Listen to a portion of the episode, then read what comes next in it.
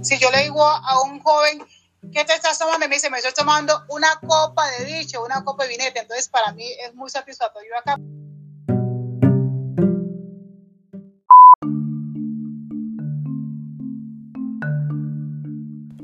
Hola, hola, bienvenido, bienvenida. Esto es Afro Relatos, un espacio dedicado a reconocer, visibilizar y establecer nuestra cultura afrodescendiente basada en vivencias relatadas por mujeres afrocolombianas. Aquí conocerás por medio de historias de mujeres guerreras que brindan su tiempo para narrar sus anécdotas cargadas de orgullo y tradición de este pueblo afrocolombiano que merece representar su cultura ancestral contada por ellas y escuchada por nosotros. Así que relájate, ponte tus audífonos y quédate con nosotros. Esto es Afro Relatos.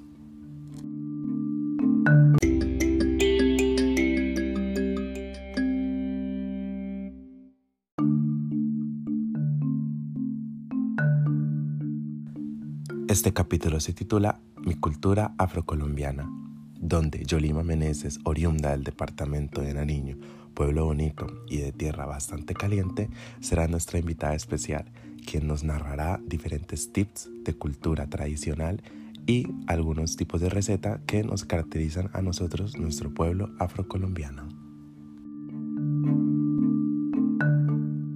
Ella quien se caracteriza por ser conocedora de los procesos sociales, culturales y étnicos a lo largo de su trayectoria de vida y con diferentes comunidades, nos dará a conocer en este pequeño espacio lo importante de nuestras raíces y nos deleitará con algunos platos que representan a la comunidad afro. Hoy en Afro Relatos, mi cultura afrocolombiana, conducido por Luis Carlos Chávez Rodríguez a eso me dedico, eso es lo mío, lo social, yo me muevo aquí, me muevo allá, no tengo pues en este momento una directriz fija, de decir, no, yo estoy en el enfoque tal y en eso es que me estoy moviendo, no, yo me muevo en lo que, en lo que aparezca y en lo que yo pueda colaborarle con a las comunidades. Nuestras raíces, algo que nos han venido quitando y nos han degradado con el pasar del tiempo. Algo que debemos defender a capa y espada ante la sociedad, algo que se debe continuar persistiendo e investigando e incluso inculcando a nuestra generación de hoy en día, algo que doña Yolima hace enfoque muy específicamente y nos lo dice de una linda manera. Si nosotros llegamos, nos da pena comernos un pedazo de papachina, nos da pena comernos, comernos un tapado de pescado, si nos da pena tomamos una huepanela con, con limoncillo o con toronguil, entonces estamos avergonzando nos estamos avergonzando de aquellos que la guerrearon para que nosotros hoy tuviéramos este espacio. Si no lo hubieran guerreado ellos, todavía seguramente estaríamos pues con las cadenas y con los en, los, en, los, en las grandes plantaciones siguiendo, siguiendo siendo esclavos. La idea de mi generación es motivar a la, a la generación actual y, y a la que sigue para que esto, esto no, no, se muera, no se muera con nosotros, que los muchachos aprendan, que lo disfruten, que lo, que lo promocionen, que lo vendan.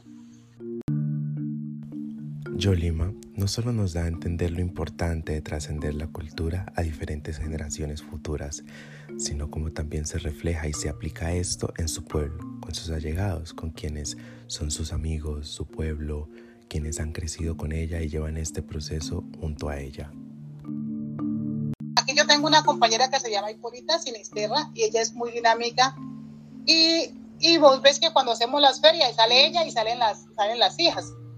Entonces ahí, el día que ella desaparezca de, de, este mundo terrenal, va a quedar las hijas haciendo esa tradición. Y eso es algo que es muy bonito y nosotros lo hemos admirado mucho.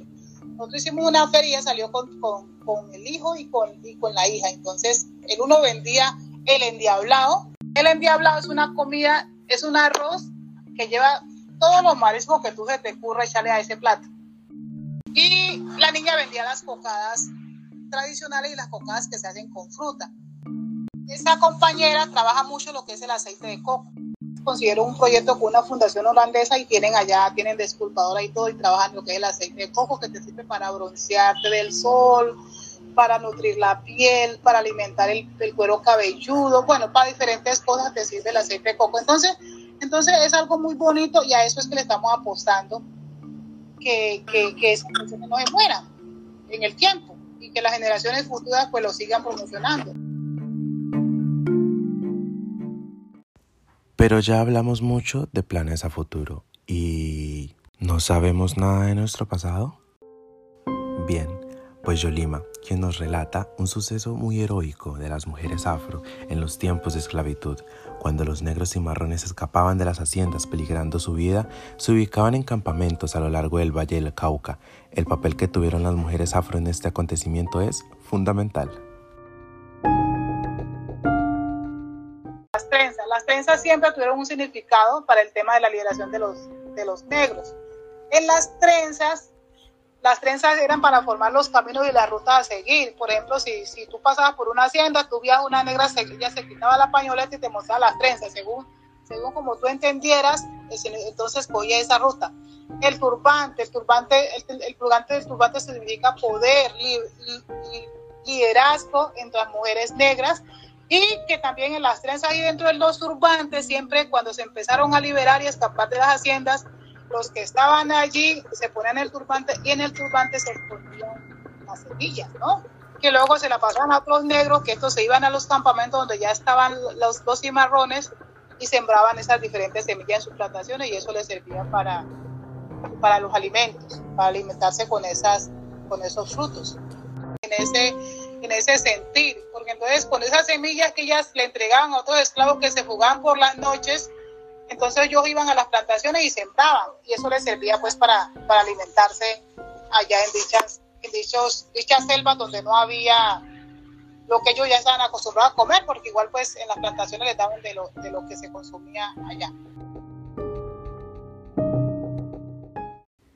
Ya teniendo un poco de planes de futuro y experiencias de pasado, ahora acompáñame junto a Yolima a deleitar el paladar de forma imaginaria con estos platos típicos que de seguro has escuchado y no sabías que identificaban a la comunidad afro.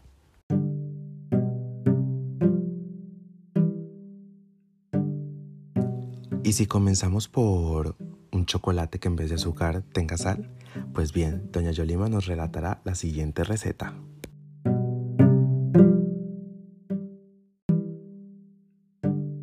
El chocolate con sal, que queda muy rico, es algo muy tradicional, la guapanela con queso. El plátano se cocina solito. Doña Yolima, ¿chocolate con sal? Claro, mami. Usted hace el chocolate común y corriente, pero le agrega sal. Y decía mi tía que la sal no te deja deshidratar.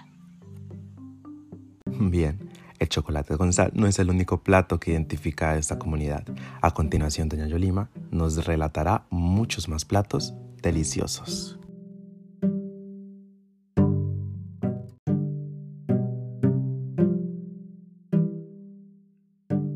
Te, digo, en mi casa se come mucho lo que es el pescado, como lo quieras comer.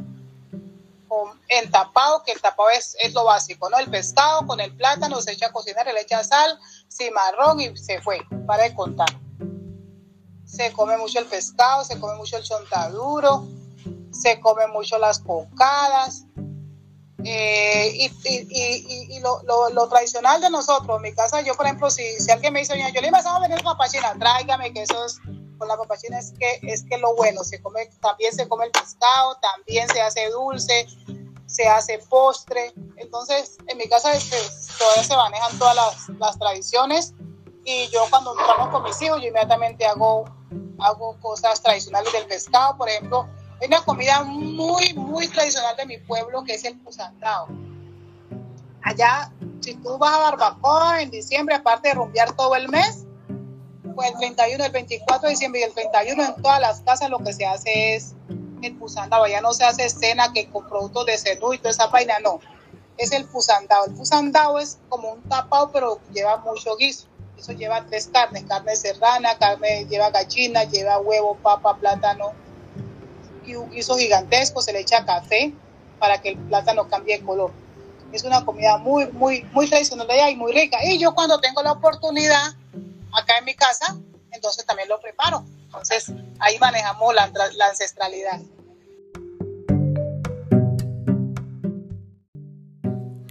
Estos platos típicos no solo se consumen diariamente en las casas de la comunidad afrocolombiana, también son característicos en sus fiestas de fin de año, fiestas patronales o fiestas que identifican a la comunidad afrocolombiana.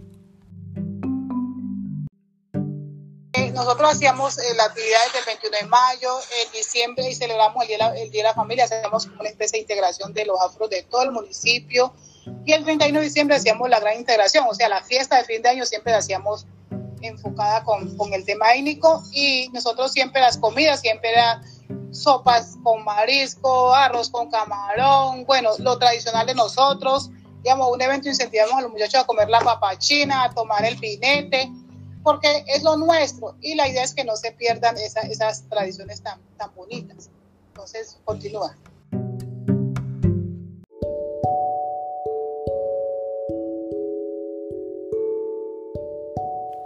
Continuando con este hermoso espacio que hemos abierto para conocer más sobre la comunidad afrocolombiana y el papel de las mujeres en ello, nos damos a entender que la tradición es algo importante y que siempre ha marcado Yolima en nuestro relato. A continuación nos dirá cómo trabajar con jóvenes y cómo incentivar a los jóvenes a seguir consumiendo lo nuestro, lo de acá. Entonces, hay, por eso la tradición se tiende a desaparecer si nosotros, los que estamos en esta generación, no motivamos a los jóvenes a que no se pierdan. Como tú puedes ver, mira, cosas como el chontaduro, el jugo de borojo, las bocadas, el pescado, eran cosas típicamente de, nosotros los negros, ¿no? Costumbres negras y ya se convirtió en un negocio de, mestizos. No digamos blanco porque pues aquí todos somos, aquí los que no son negros son, son mestizos y, y para de contar. Entonces se ha ido perdiendo esa, esa tradición. Hemos dado la lucha, le hemos mostrado a los muchachos que hay que consumir lo nuestro, lo autóctono, que no se puede dejar perder la tradición.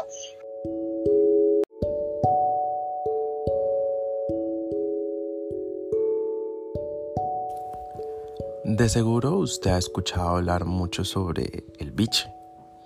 Pues bien, doña Yolima ahora nos va a entender y nos va a dar un contexto muy hermoso de lo que es el biche y cómo su comunidad y las mujeres trabajan con él.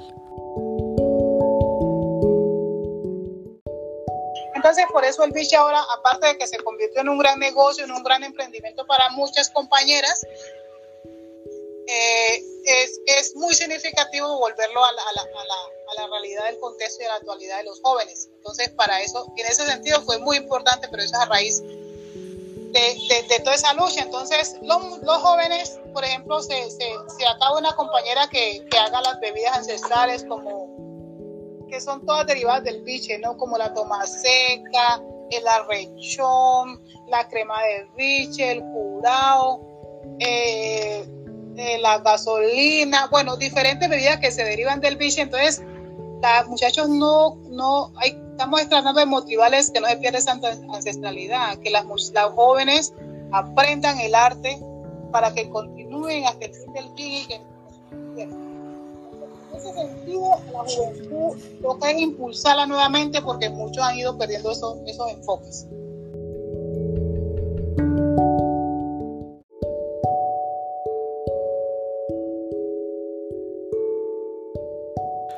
Nuestras raíces, nuestra cultura, por lo que nos identificamos y ante lo que somos reconocidos como afrodescendientes ante los ojos del mundo y de Colombia, eso es lo que debemos impulsar, lo que debemos enaltecer, lo que debemos cuidar y lo que debemos seguir implantando y seguir inculcando a las futuras generaciones afrodescendientes. Muchas gracias por acompañarnos en este hermoso espacio, en este hermoso segmento que hemos creado para así culturizar y aprender mucho más de lo que quizás se haya perdido en el camino de estos largos años. Quien les narró, Luis Carlos Chávez Trigueros. Y muchas gracias por acompañarnos en esto que fue Afro Relatos.